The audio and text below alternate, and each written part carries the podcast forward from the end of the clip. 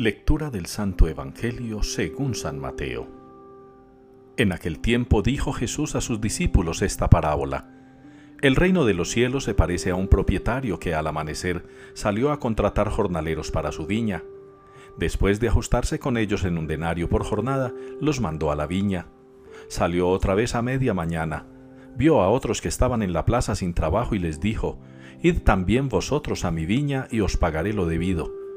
Ellos fueron. Salió de nuevo hacia mediodía y a media tarde e hizo lo mismo. Salió al caer la tarde y encontró a otros parados y les dijo, ¿Cómo es que estáis aquí el día entero sin trabajar?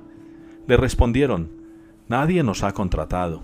Él les dijo, Id también vosotros a mi viña.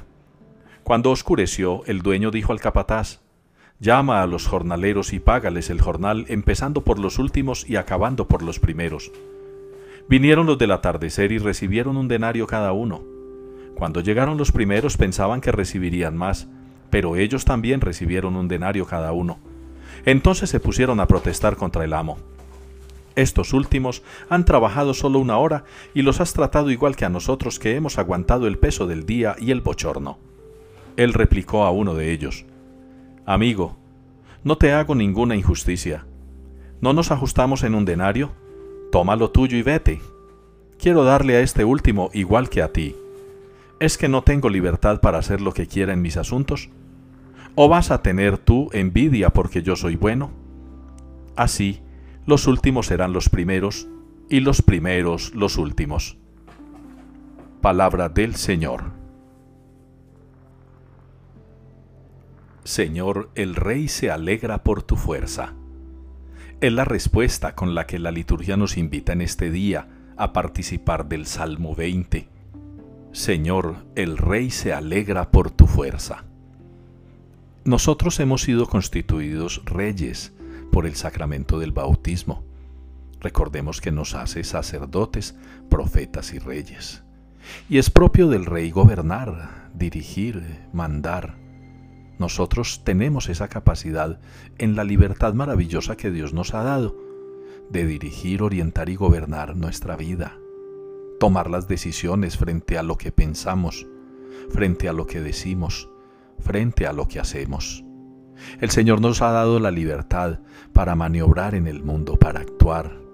El Señor nos ha dado esa libertad, pero nosotros hemos de invocarlo siempre para que Él sea nuestra fuerza así cada uno de nosotros, como rey de su propia vida y de su propia historia, no hace lo que quiere o lo que le parece, sino lo que el Señor le ilumina, lo que el Señor le indica, lo que el Señor le muestra.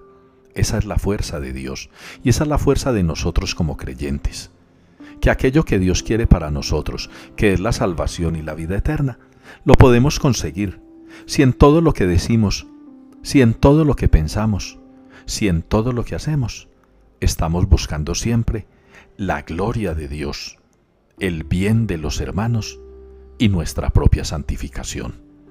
Pidámosle pues al Señor que nos alegremos como reyes que somos de su fuerza, de esa fuerza que nos anima y nos impulsa a seguir caminando y a seguir trabajando en todo momento y circunstancia por nuestra propia santificación, el bien del mundo y la gloria de Dios.